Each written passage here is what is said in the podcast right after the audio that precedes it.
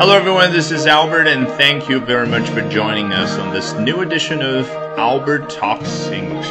大家好，欢迎回到 Albert 英语研习社。今天我们来聊一点什么呢？聊一个全新的话题，Italy，意大利。So today we're going to be talking about Italy, or more specifically, this ancient town in southern Sicily. 或者说的更具体一点，我们要聊的是意大利西西里南部的一个古镇。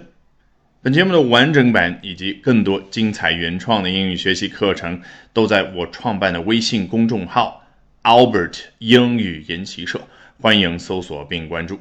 好，今天我们首先来看一下英国的 Daily Mail 啊，我们已经相当熟悉了，非常有名的小报，全世界各种事他都很关心。那他怎么说这个古镇的呢？It may sound too good to be true, but an Italian town is set to sell 500 homes for less than one pound each.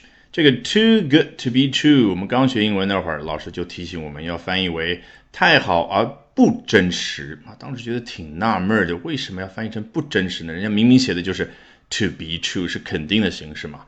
但是现在有了我们对于 of、to、about 这样介词良好的感觉之后，是不是理解起来就非常的自然了？其实 to be true 就是挂在后面补充描述一下而已，最关键的是前面这个。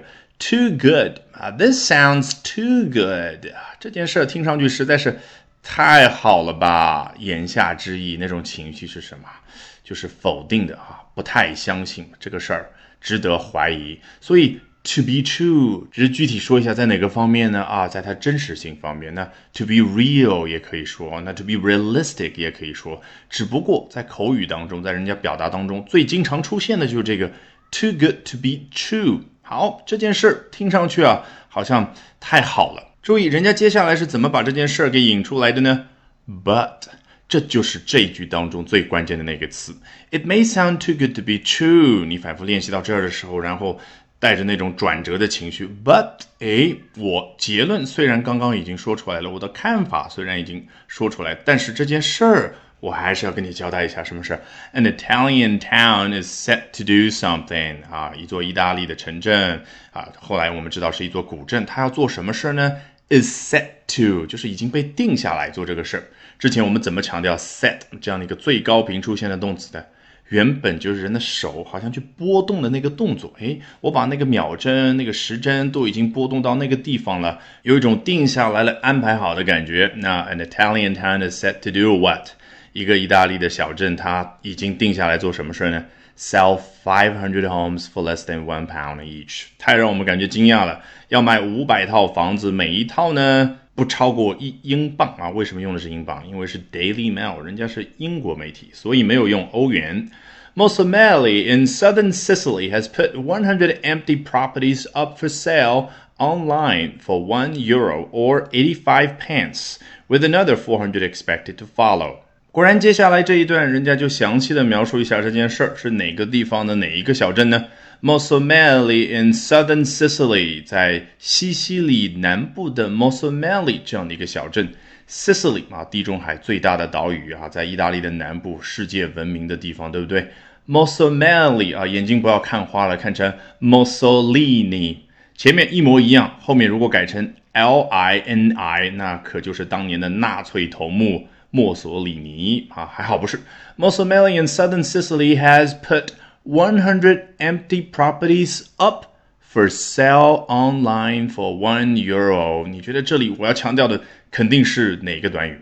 就是 put something up for sale，对不对？你看，直接对应那个画面，好像一个工人把关于一百套空置的房子它的信息贴到高处的一个地方，对不对？上面写着售卖，不对。低价售卖也不对，是一欧元一套售卖。那实际我们看到的一定是在高处的一个消息吗？当然不一定。那可能古代的时候，人家为了更多的人能够看得到，毕竟要穿越人群嘛，就放在高的地方，贴在比较高的地方。所以久而久之就形成了这样的一个短语，叫 put something up，put something up。For sale。那现在我们可能看到是什么？你甚至有的时候走过街边，是在一个比较角落的地方，你眼睛还要俯视一点点才能看得到某个消息。果然，人家这都不是放在我们现实生活当中，而是什么，在网络上面，所以就是你电脑上面，但人家用的也是 put something up for sale online for one euro or eighty five p。哎呦，这个 p 代表是什么哈？其实我刚刚念的时候已经念出来，叫 pence，也就是 penny 它的复数形式。也可能你会觉得太奇怪了，不对吧？penny 的复数形式应该是 pennies，这个我还是觉得有语感的。的确，两种复数形式都有，但是对应的画面是不一样的。这个 eighty five pence，这个 pence p e n c e 指的是什么呢？就是一个金额啊，超过了一便士，它的金额总和 pence 放在那儿。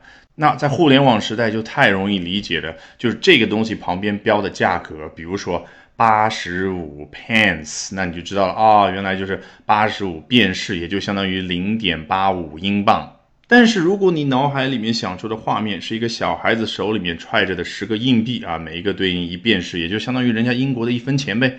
那他那十个硬币，英文怎么说呢？就是 ten pennies。